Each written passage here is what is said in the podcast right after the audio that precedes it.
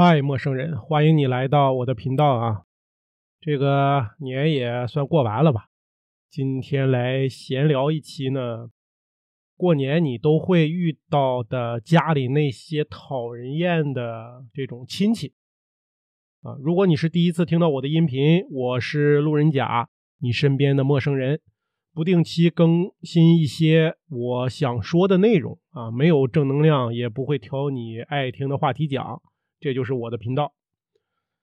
其实呢，这个话题啊，看似挺大的，但是内容啊，无非就是那么几种啊。比如说，有的亲戚见了面就跟你叨叨，哎，他家那些破事儿，什么儿媳家的这种复杂的关系啊，什么女婿不孝顺呐，什么亲家不讲理呀。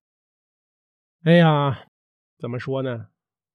不是一家人，不进一家门，对吧？呃，还有一些平时啊也不联系的啊，过年一联系，哎，就是找你借个钱呐，怎么怎么样的。嗯，还有一些就特别的三八，就是那种怎么讲八婆呀，啊，就这种八婆都不行的，瞎打听，爱对别人这种指手画脚啊，最近工作怎么样啊？什么时候生孩子啊？嗯，听到你说最近工作忙，还没有生孩子计划，他就会阴阳怪气来一句：“哎呦，你可真沉得住气呀！怎么怎么怎么样的，跟你说一大堆教育你。”还有那种势利眼儿啊，一家子都是向前看啊，看你用的手机，看你穿的衣服，看你戴的手表等等是不是名牌啊之类的这些。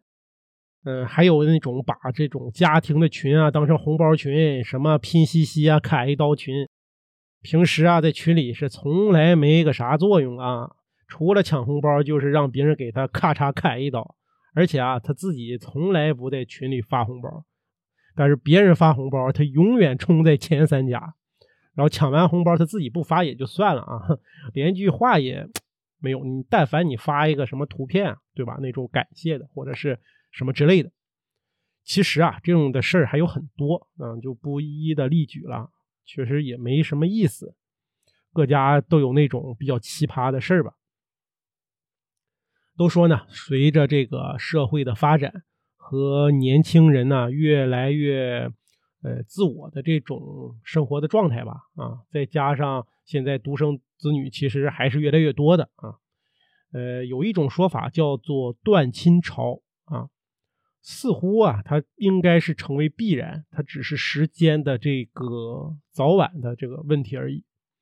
呃，但是呢，怎么讲，亲情还是比较珍贵的这种情感啊。不管是如何的发展，一个人他走得再远呢，亲情其实也不应该被遗忘吧。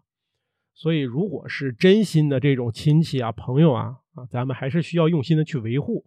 但是对于那些什么虚情假意的，或者说是特别讨厌的，这也就慢慢的断了，也就断了吧。嗯，最近呢，看了一位就是大神吧，关于在过年期间啊如何应对这样的这种讨人厌的亲戚啊，我觉得是比较有意思的，然后就分享给大家，让大家听一下。还是举例子，比如说呢，你的亲戚问你，哎，你一个月挣多少钱呢？啊，你不必告诉他实际的这个数字啊，因为啊，谁先说这个数字谁吃亏。对方如果回头跟你撒谎啊，说哎，咋多少多少钱给你加了个一倍两倍，你都没办法去反驳他啊。你所以可以这样去回答他：哎呀，我们的工资也不固定，你比较灵活的，就是说业绩好吧，这这个月我就能多挣点啊；业绩不好呢，就少挣点。总体吧还可以，反正呢买个房子付个首付还是可以的嘛。哼，那对方还能说个啥，对吧？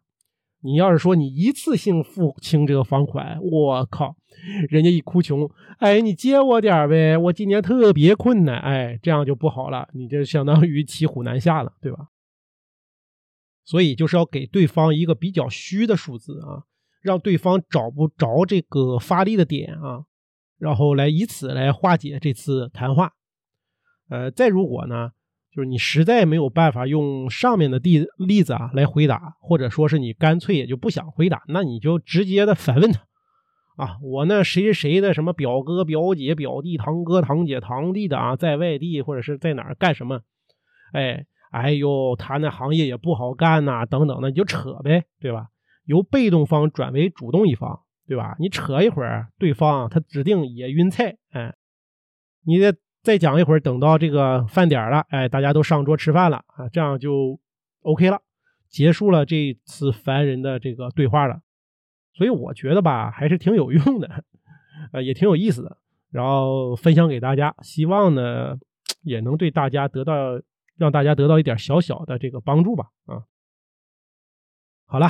以上就是今天的内容，就是杂七杂八的说了，我感觉也不少啊，那就到这吧。然后希望你们永远不要遇到这样讨人厌的亲戚。